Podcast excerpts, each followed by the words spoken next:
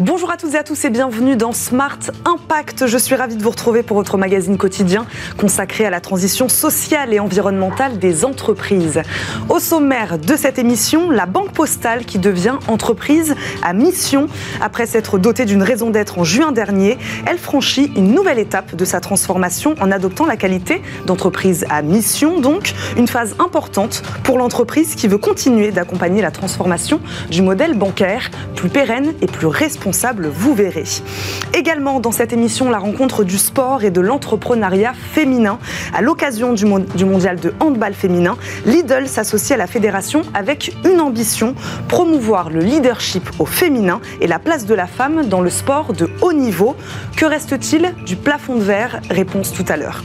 Enfin, des produits en poudre pour prendre soin de vous, mais aussi de votre maison. C'est l'idée de la start-up Juliette. Nous verrons pourquoi cette formule est plus saine et plus écologique.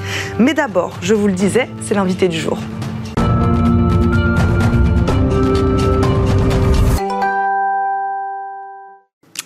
Notre première invitée est Adrienne Aurel Pagès, directrice de l'engagement citoyen de la Banque Postale. Bonjour. Bonjour. Bienvenue sur le plateau de Smart Impact. Je le disais, l'entreprise vient de franchir une étape importante dans l'atteinte de ses objectifs sociaux et environnementaux, puisqu'elle adopte le statut d'entreprise à mission.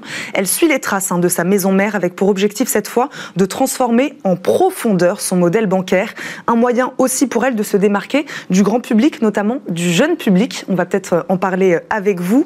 Euh, Adrienne Aurel Pagès, la banque s'était déjà dotée, je le disais, d'une raison d'être en juin dernier. Euh, qu'est-ce que ça va changer concrètement dans votre stratégie, ce statut d'entreprise à mission? Oui, alors le statut d'entreprise à mission, euh, c'est vraiment un statut extrêmement engageant en matière de gouvernance. Dans la loi Pacte, on a d'abord eu la modification du Code civil qui indique que l'intérêt social de l'entreprise doit aussi prendre en compte les enjeux environnementaux et sociaux. Vous avez la deuxième étape qui est, vous l'avez dit, l'adoption d'une raison d'être que nous on avait adopté euh, en juin dernier, qui, qui décrit globalement euh, euh, quel est l'objectif un peu de, de l'entreprise, comment elle se positionne aussi dans son écosystème.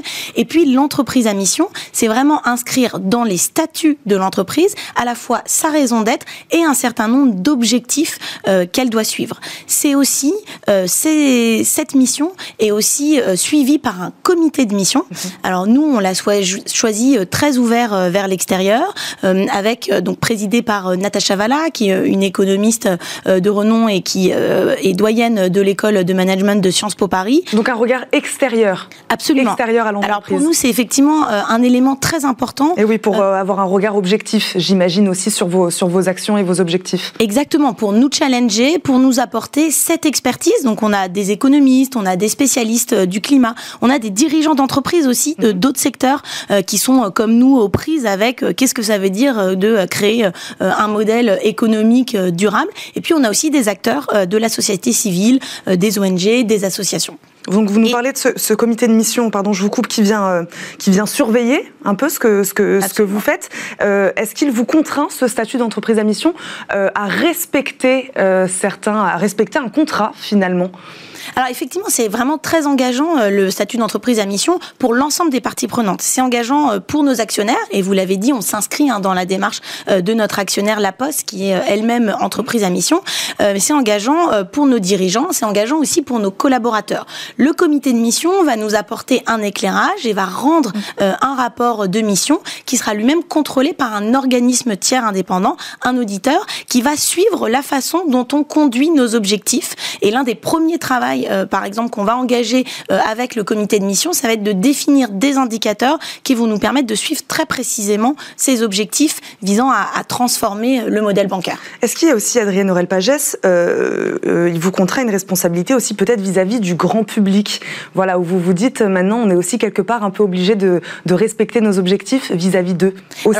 Absolument, on fait vraiment ça aussi en répondant aux attentes de nos clients. Alors vous l'avez dit, la Banque Postale, c'est une banque qui est jeune, on a que 16 ans, ce qui finalement dans le paysage bancaire est, assez récent.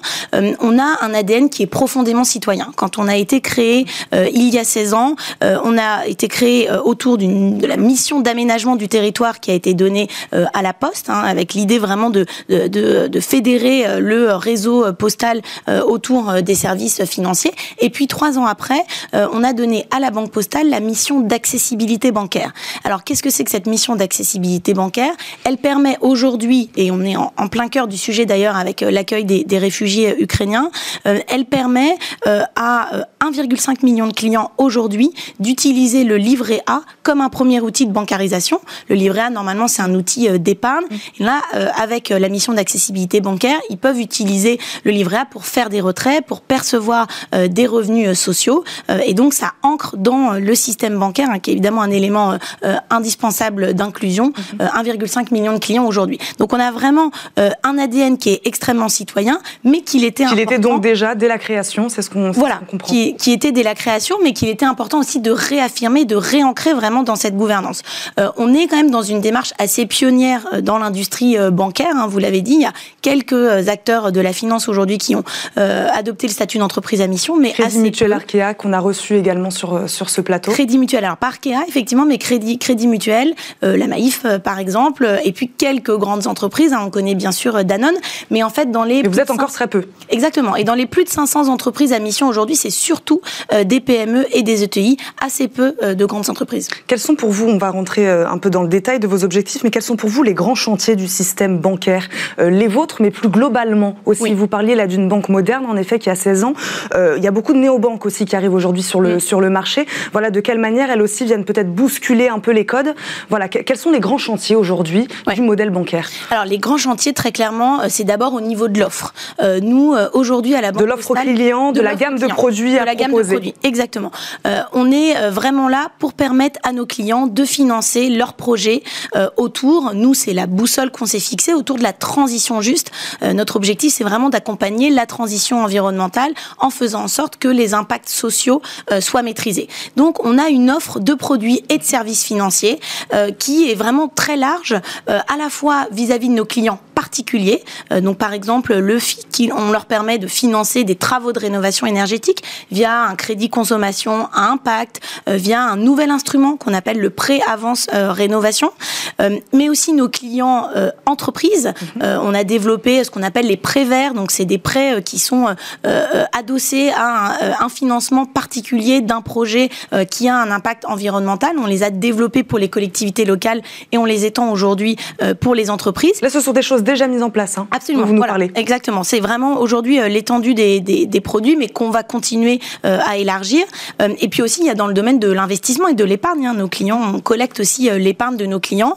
Donc notre filiale de gestion d'actifs, en particulier LBP Asset Management, est déjà 100% ISR. Donc tous les fonds qu'on commercialise dans le réseau sont investissements socialement responsables. On continue à aller plus loin vers des gammes de fonds euh, plus à impact, par exemple, qui reversent une partie des frais de gestion euh, à des associations. Et puis aussi dans l'assurance, hein, la Banque Postale mhm. euh, est une banque jeune qui vient d'intégrer CNP Assurance, étant du coup un, grand groupe de banques assurances. et aussi donc dans le domaine de l'assurance, on a des produits autour de, de, la transition juste. Donc cette dimension de l'offre, elle est clé.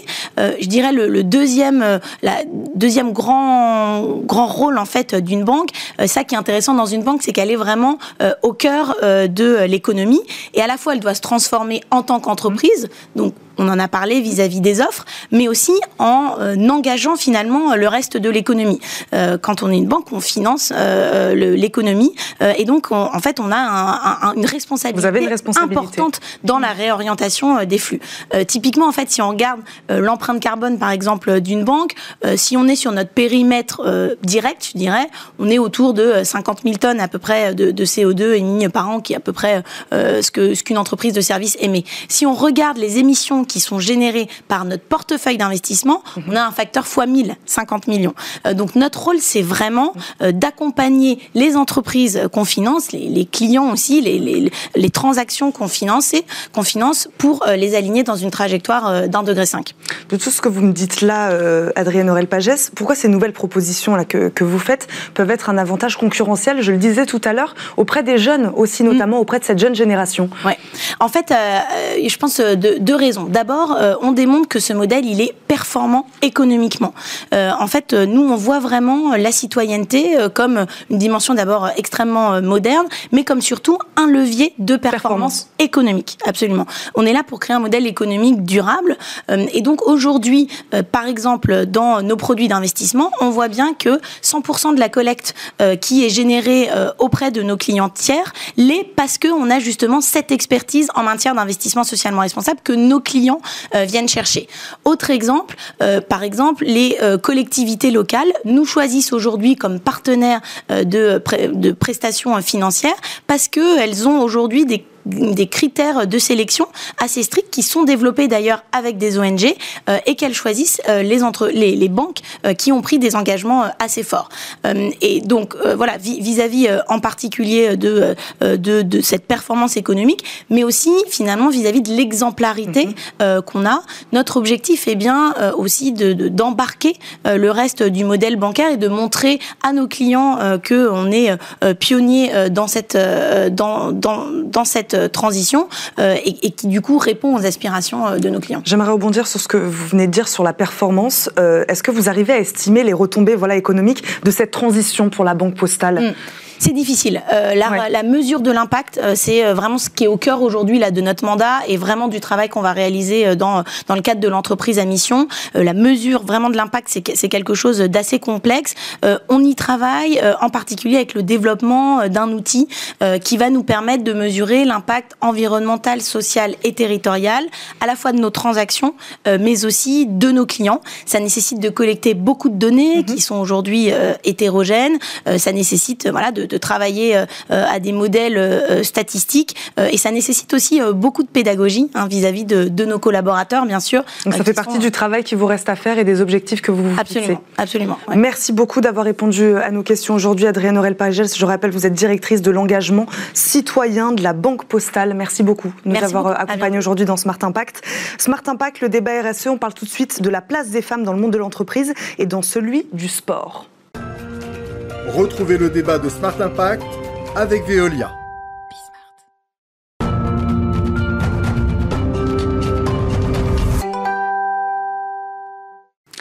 Smart Impact, le débat RSE, aujourd'hui la place des femmes dans le monde de l'entreprise et dans celui du sport. C'est l'objet de notre débat et du partenariat entre le spécialiste de la grande distribution Lidl et la Fédération française de handball féminin. Anne Broche, directrice exécutive des ressources humaines chez Lidl France, est notre invitée. Bonjour. Bonjour. Bienvenue sur le plateau Smart Impact. Merci, de nous accompagner. Merci à vous. Béatrice Barbus est également avec nous, vice-présidente déléguée de la Fédération française de handball. Bonjour. Bonjour à vous et merci aussi pour l'invitation. Merci à vous d'être là toutes les deux. Euh, Anne Broche, vous fêtez les un an de votre programme interne de leadership au féminin. Euh, leader, c'est ça C'est comme ça Lidl Lidler, pardon, c'est comme ça qu'il s'appelle. Pourquoi cet engagement de Lidl sur l'entrepreneuriat féminin? Alors, les faits sont têtus. Euh, aujourd'hui, dans les organisations, dans les entreprises, il y a beaucoup de femmes. Mhm. C'est le cas chez Lidl. 60% de femmes dans l'organisation. Nous sommes 45 000. Mais objectivement, quand on arrive dans les euh, niveaux de direction générale, l'encadrement supérieur et dirigeant de l'entreprise, la proportion s'inverse et s'inverse euh, difficilement. Et puis, il y a des dispositions légales qui ont été prises, qui se mettront en œuvre d'ici à, à, 2030, visant à ce qu'il y ait de plus en plus de femmes dans les instances de direction des entreprises. Donc, plutôt que de subir un environnement législatif, on a pris l'initiative d'avoir un programme pour permettre à des femmes de progresser, de progresser vite et d'être au rendez-vous dans quelques années euh, d'une parité dans nos instances de direction d'entreprise. Donc progresser, progresser vite, concrètement, euh, de, en quoi ça consiste en interne? Ça veut dire que ça passe par des promotions, ça passe par des augmentations de salaire? Voilà, expliquez-nous. Alors les augmentations de salaire, c'est pas un sujet chez Lidl. Mhm. On vient de publier pour la troisième année consécutive notre index, euh, égalité professionnelle entre les femmes et les mhm. hommes. Il est de 94 sur 100. Nous ne perdons que 6 points, euh, parce que nous ne sommes pas assez nombreuses je dis nous en m'y incluant, dans les instances de, direction de l'entreprise. Donc notre programme Leader, en quoi consiste-t-il? Nous avons proposé à 300 femmes, cadres intermédiaires de l'entreprise, de participer à une journée que j'ai appelée cadeau qui est une journée de développement euh, au cours de laquelle elles ont passé avec des consultants externes et leur management la journée à réfléchir. Où étaient leurs points de force, où étaient leurs axes de développement, est-ce qu'elles avaient un plafond de verre? Ou est-ce qu'elles se mettaient des limites? Mhm. et tout ça pour avoir un bilan très exercice et très exhaustif et très complet pour chacune d'entre elles, un document très étoffé de, de 60 pages qui sert de support à la réflexion et qui nous a permis parmi ces 300 femmes d'identifier à peu près euh, une soixantaine de personnes à qui on va proposer une accélération de leur carrière par un programme de développement euh, en formation. Béatrice Barbus, vous êtes sociologue du sport, ancienne sportive de haut niveau, bien sûr. La seule femme à présider en France, je crois, un club professionnel masculin de hand, seule femme toujours? Oui. Ah, mais ça, c'était avant. Ça, c'était avant. Ah, je peux pas tout faire. Je peux pas être vice-présidente de la vous étiez la première femme? Vous étiez la première femme. Il y en a eu d'autres depuis? Non, non, non. Je n'ai pas été la première femme. J'ai été la, seule femme pendant cinq ans, mais la première, ça a été une autre euh, présidente euh, d'un club de handball. Donc pendant cinq ans, oui, j'ai été la seule. Est-ce qu'il y en a une autre depuis tout sport collectif confondu Est-ce qu'il y en a une autre depuis? Euh, Oui, il y en a une dans le basket, mhm. Madame Forté, qui a pris la succession de son mari qui est décédé. mais sinon je ne crois pas en France, de mémoire. Je ne crois pas.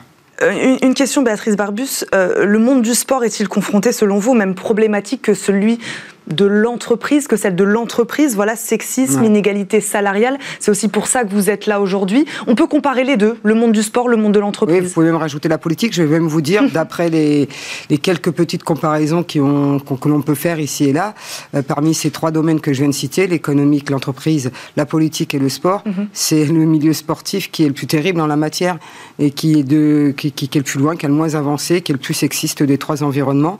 Quand euh, il y a des choses qui sont examinées, euh, par exemple, à l'Assemblée nationale pour, euh, pour mettre en place euh, éventuellement des quotas ou autres pour faire avancer la place des femmes dans le sport. Mhm. Les députés et ES vous diront que ce qu'elles entendent de la part de certains hommes qui gouvernent nos organisations sportives, elles ne l'entendent même pas dans leur milieu politique, alors que pourtant c'est un milieu ici extrêmement sexiste. Donc oui, même combat, même combat. Et même constat et même combat. Et un plafond de verre encore plus dur à briser, à éclater, j'ai l'impression. C'est ça ce que, c'est ce que vous nous dites dans, dans le monde du sport oui, euh, Beaucoup de préjugés euh. D'abord parce que nous avons moins de moyens de mettre en place des plans, de faire mm. avancer les choses, donc euh, des moins, moins de moyens financiers et humains. Mm-hmm. Il y a une plus grande domination des hommes à des postes de responsabilité. donc, ouais, c'est, c'est plus compliqué. Vous, comment vous en êtes arrivé là? Mais moi, j'ai une trajectoire personnelle qui est particulière. J'ai, j'ai un environnement... Voilà, voilà, j'ai grandi dans un environnement euh, avec une mère euh, dans une famille monoparentale, une mère qui se laissait pas faire, euh, que quand elle rentrait, elle m'expliquait tout, un père syndicaliste, engagé en politique de l'autre côté. Donc moi, j'ai grandi dans un environnement extrêmement engagé, extrêmement citoyen. Donc déjà petite, je me rendais compte qu'il y avait quelque chose qui n'allait pas, y compris quand j'ai commencé à pratiquer le handball à 11 ans, je voyais bien que on avait moins de moyens que, que des mm. équipes de garçons, etc. Mais j'avais pas une conscience féministe aussi avertie qu'aujourd'hui, bien évidemment. Puis après, bah, je me suis engagée dans des études euh, qui m'ont forcément ouvert les yeux sur ces aspects-là, que ce soit mes études en économie ou en sociologie. Donc, euh, donc là, j'ai bien vu que les barrières que je pouvais rencontrer n'étaient pas liées à ma personnalité, mhm. mais au fait que j'étais une femme, donc à mon sexe. Et donc voilà, c'est plus facile après pour, euh, pour braver les interdits. Donc voilà, c'est une trajectoire particulière, c'est une, une, éducation particulière. C'est pour ça que j'insiste aussi beaucoup sur, et que dans ces programmes que l'on essaye de mettre en place, aussi bien chez Lidl que chez nous à la Fédération française de handball, il y a de l'accompagnement, mais il y a, dans cet accompagnement, il y a un aspect un peu éducatif aussi. C'est essayer de faire prendre. Faire de la pédagogie. Oui, tout Sensibiliser. Voilà, faire de la pédagogie, faire prendre conscience aux femmes qu'elles peuvent y aller, qu'elles ont le droit d'y aller, euh, que euh, pour ça, eh ben, elles ne seront plus toutes seules maintenant. Voilà, c'est surtout cet environnement, c'est ne pas les laisser isolées. Vous voyez, il faut aussi être responsable. On ne peut pas dire aux femmes, euh, quand j'entends souvent, allez, faut oser. On ne peut pas dire aux femmes, faut oser, en les laissant comme ça, j'allais dire mm. vulgairement dans la galère. Non, il faut les accompagner dans, dans ce, dans, dans, ce pas qu'elles doivent faire en avant. C'est important de ne pas les laisser se retrouver seules dans un univers. Et qu'est-ce que je fais De se prendre des coups On en a pris, je suppose que vous en avez pris aussi, que vous en prenez encore. J'en prends encore aussi, mais euh, justement, faisons en sorte que les autres en prennent moins que nous n'en avons pris. Donc c'est aussi ça, on doit les, on doit les accompagner, les réconforter, euh, sans les materner, parce qu'il ne s'agit pas non plus d'assister les gens ou de les materner. Il s'agit de leur donner les outils pour qu'elles apprennent elles-mêmes à, avancer. Et puis, de l'autre côté, il y a aussi un discours vis-à-vis des hommes. Il n'y a, pas seulement, il y a pas seulement vis-à-vis des femmes, il y a aussi vis-à-vis des hommes que l'on doit faire ce travail pédagogique. Comment vous les accompagnez dans juste de ce partenariat Allez-y. Juste une statistique. Moi, en 40 ans ou maintenant près de 20 ans d'engagement dans, dans cette cause, un seul homme, vous m'entendez, un seul homme une fois, un seul homme est intervenu pour me défendre dans une situation humiliante et sexiste. Une seule fois. Ça en dit long. Donc là aussi, il y a un vrai travail pédagogique à faire mhm. pour euh, que les femmes se sentent dans un environnement plus confortable, plus sécurisant. Et alors, en quoi consiste exactement la teneur de ce partenariat? Euh, Qu'est-ce que vous êtes allé chercher? C'est la Fédération française de, de, hand et, inversement. Voilà, on parle de, programme d'accompagnement des femmes. Voilà, de quelle manière vous avez euh, lié ces deux mondes? Alors, euh, Lidl et, la Fédération de hand sont, partenaires depuis très longtemps. Mhm. Hein. on est partenaire de l'équipe des équipes de France, et c'est surtout ça que j'ai envie de dire. Mhm. Parce que quand on dit partenaire de l'équipe de France, on pense tout de suite aux hommes, mais en fait, on est partenaire des, équipes, de France, à la fois l'équipe de France femmes et les l'équipe de France Hommes. On est euh, partenaire de leur succès et on active, comme on appelle ça dans le monde du sponsoring, de la même façon l'équipe de France masculine et l'équipe de France féminine. À titre d'illustration, et c'est juste peut-être un, clin d'œil, le packaging de nos bouteilles d'eau, hein, vendues sous la marque Lidl, Saguro, euh, qui est notre marque d'eau, jusqu'alors et jusqu'à une date récente, il n'y avait que des hommes de mhm. l'équipe euh, de France de hand depuis euh, quelques semaines et euh, mis en vente dans, très peu de temps, le temps que la production se, termine. Il y aura deux hommes et une femme, Cléopâtre, qui est euh, gardienne de but, mhm. championne olympique, championne du monde, pour illustrer cette équité. Le niveau d'activation sur les réseaux sociaux, le niveau de mobilisation en interne aux côtés de l'équipe des équipes de France féminines et masculines est exactement la même. C'est intéressant ce que vous dites, puisque ce n'est pas le cas dans beaucoup de, dans beaucoup de sports, en tout cas, et on mm. fait souvent le, le, procès du, du sponsoring parce que c'est un sport qui est moins visible, qui rapporte moins d'argent. Donc on en parle, on en parle beaucoup moins. Donc c'est intéressant que vous dites que vous accompagnez de la même manière dans le marketing, en tout cas aussi dans la publicité. Les budgets sont identiques, la mobilisation en interne est identique, euh, le, sentiment de fierté que euh, les collaborateurs de l'entreprise ont quand euh, l'équipe de France gagne, elle est la même que ce soit les femmes et les hommes. Et on a été gâtés cette année aux, Jeux Olympiques. Oui, j'allais vous dire, vous êtes, on, a, la chance parce qu'on peut avoir la même fierté pour les deux. Exactement donc très rapidement, dans le cadre de ce partenariat, qu'est-ce que vous êtes allé chercher là exactement? C'est-à-dire que le, discours de Béatrice Barbus, il fait, il fait écho aussi à un moment, c'est voilà, à ce monde de l'entreprise. Est-ce que vous essayez déjà de faire avec ce programme Leader Vous avez dit là, il y a aussi quelque chose à faire. On peut, on peut s'allier. Le, le, sujet des partenariats euh, sportifs, hein, c'est d'être cohérent dans les valeurs. Et euh, mm. on, a échangé à plusieurs reprises avec Béatrice les, les, valeurs qui sont portées par, par la ligue, par la fédération pardon euh, française de hand et, et par Béatrice Béatrice euh, en tant que vice-présidente et les valeurs que l'on porte, nous, d'engagement, de solidarité, de fierté d'appartenance, que ça soit à l'égard des hommes ou à l'égard des femmes, c'est la même chose et c'est ça que l'on porte en commun euh, et qui nous fait très plaisir dans nos organisations respectives. J'ai une question. Il faut, savoir que la Fédération française d'handball est considérée comme un exemple quelque part en matière de mm. parité et d'égalité entre les hommes et les femmes. Et donc effectivement, nous, notre approche égalitaire, on, se retrouve aussi avec, euh, avec ce que fait Lidl. C'est super important ça qu'il y ait une concordance, une convergence des valeurs entre euh, deux partenaires. C'est pas c'est pas c'est pas que de la com. Mm. il faut, je crois que tout le monde on a bien compris qu'il faut sortir de ces aspects uniquement de communication, mhm. mais il y a vraiment derrière du fond et financier, il y a vraiment du fond. On essaie vraiment, il y a du sens derrière ce que l'on fait et on a envie de porter ces valeurs-là, euh, que ce soit de leur côté ou de notre côté, on a envie de les porter ensemble le plus loin possible. Est-ce qu'on peut terminer sur une note d'optimisme? On va dans le bon sens quand même, Béatrice Barbus? Heureusement qu'on va dans le bon sens, on se bat pour. Euh, il y a des femmes qui se battent depuis plus d'un siècle pour qu'on avance. Alors heureusement qu'on avance, mais insuffisamment rapidement. On est en 2022 et il y a encore trop de choses qui, qui ne vont pas de ce côté-là, euh, y compris encore dans le handball. On a encore des choses à faire avancer, notamment au niveau de la présidence des clubs. Il n'y en a mhm. pas suffisamment encore. Il y a pas suffisamment... De la même manière qu'elles sont absentes dans les comités de direction des grandes entreprises, elles sont absentes euh, à des postes importants dans, les, dans les, fédérations. Ben oui. Mais c'est pas lié qu'à notre zone d'organisation interne, c'est lié aussi à l'organisation de la société. Les femmes peuvent moins s'engager parce qu'elles ont plus d'activités, de préoccupations si vous voyez ce que je veux dire, dans leur foyer respectif. Tout à fait, notamment la maternité. Je ne sais pas si on l'a vu tout à l'heure, mais Cléopâtre Darlieu qui a fait la, une de, de l'équipe avec, avec, sa, avec sa petite fille. Voilà, exactement. On n'en a pas eu le temps d'en parler de la maternité ça, qui pénalise encore aujourd'hui. sauf au handball. Ça y est, nous, on a un accord collectif qui fait qu'aujourd'hui, les handballeuses ont le droit à la maternité. Tout comme vos salariés ES. On est ravis qu'elles aient le droit à la maternité et, la moyenne d'âge dans l'entreprise étant de 32 ans, de nombreuses jeunes femmes euh, ont des enfants et on, en est réjouis, mais on n'oublie pas les dimensions de parentalité. Merci beaucoup à toutes les deux de nous avoir accompagnés aujourd'hui, d'avoir débattu euh, dans cette émission. Anne Broche, directrice exécutive ressources humaines chez Lidl France, Béatrice Barbus, vice-présidente déléguée de la Fédération française de handball féminin. Merci beaucoup à tous Merci les deux à vous. de nous avoir accompagnés. Merci bien. Tout de suite, c'est la bonne idée du jour.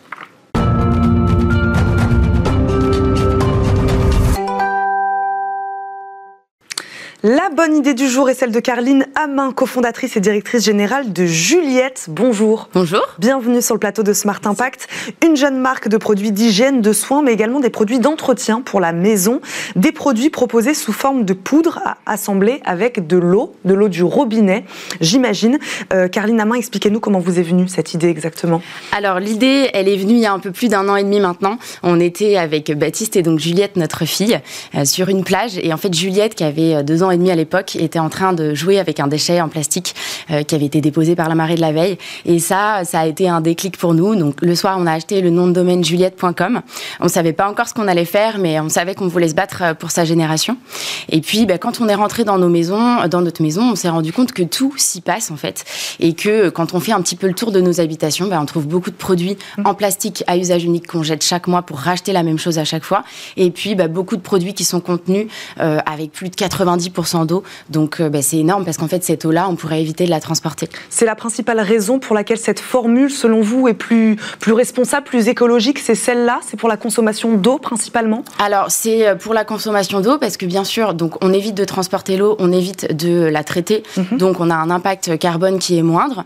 Et puis aussi, on est euh, bah, sur un concept qui est assez novateur et qui, pour moi, représente un petit peu l'avenir l'avenir des produits parce que, voilà, on a aussi fait en sorte que nos petites recharge soit plate mmh. et que ben, du coup ça permet qu'elle puisse rentrer dans une enveloppe et donc dans la boîte aux lettres.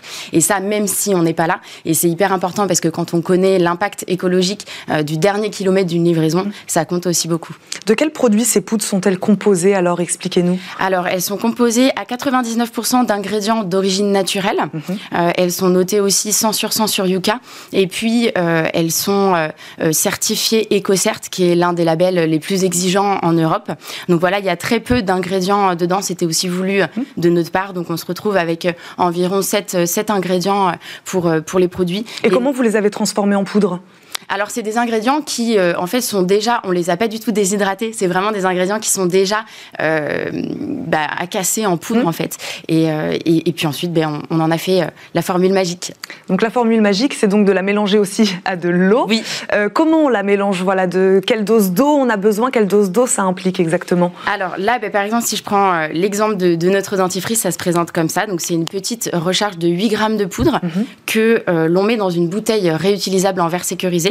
Donc en tout premier, on ajoute l'eau du robinet. Donc on a mis un petit indicateur qui est une, petite bulle pleine toute blanche. On met de l'eau jusqu'à la bulle toute blanche. On ajoute toute sa recharge de poudre et puis bah on secoue et en 20 minutes c'est prêt c'est plutôt simple euh, d'utilisation. C'est vrai que ça paraît pas extrêmement, en tout cas sur le papier naturel, d'utiliser de la poudre, de faire son assemblage soi-même. Ça n'a pas été difficile de convaincre les utilisateurs sur ce, sur ce concept-là? Alors pas du tout. En fait, c'est euh, le, notre vraie volonté avec nos produits, c'est de faire bien évidemment des produits qui soient sains, euh, autant pour la santé que pour la planète. Ça, bien sûr, c'est la base, mais c'est aussi des produits pratiques et ludiques. Et aujourd'hui, on se rend bien compte que ce côté ludique, ce côté un petit peu DIY, plaît énormément. Et donc le fait de euh, pouvoir, par exemple, assembler euh, les produits avec ses enfants mm. pour les sensibiliser à l'écologie, leur montrer un petit peu comment ça marche, c'est quelque chose qui plaît énormément et euh, bah, qui peut permettre de sensibiliser aussi de manière un peu fun, en fait.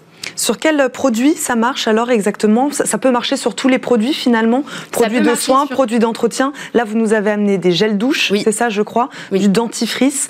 Euh, sur quel autre produit ça peut marcher? Alors, euh, nous, en fait, comment on fonctionne? On, fonctionne à... On a plusieurs gammes de produits qui sont mmh. prévus. Donc là, on commence par la salle de bain avec effectivement le gel douche, le, le lave-en-main qui est là aussi, le dentifrice. On va étendre notre gamme de produits euh, sur la salle de bain majoritairement en poudre, mmh. mais en fait, on s'adapte aussi euh, au produit. Donc en fait, on a envie que le produit soit avec un impact environnemental le moins fort possible, mais aussi qu'il soit pratique et euh, ludique à utiliser. Et donc, ce ne sera pas forcément que des produits en poudre. Mhm. En tout cas, toute la gamme hygiène, euh, ce sera des produits, des produits en poudre. Merci beaucoup, Carline Amin, d'avoir répondu à nos questions aujourd'hui, d'être venue nous voir dans Smart Impact. Je rappelle, vous êtes cofondatrice et directrice générale de la start-up Juliette, de tous ces produits, ces produits en poudre que vous nous avez ramenés aujourd'hui sur le plateau. Merci beaucoup de nous avoir accompagnés. C'est déjà la fin de cette émission Smart Impact. Merci à vous aussi de nous avoir suivis. On se retrouve demain, même heure, pour un nouveau numéro de Smart Impact. Très bonne journée à tous sur Bismart.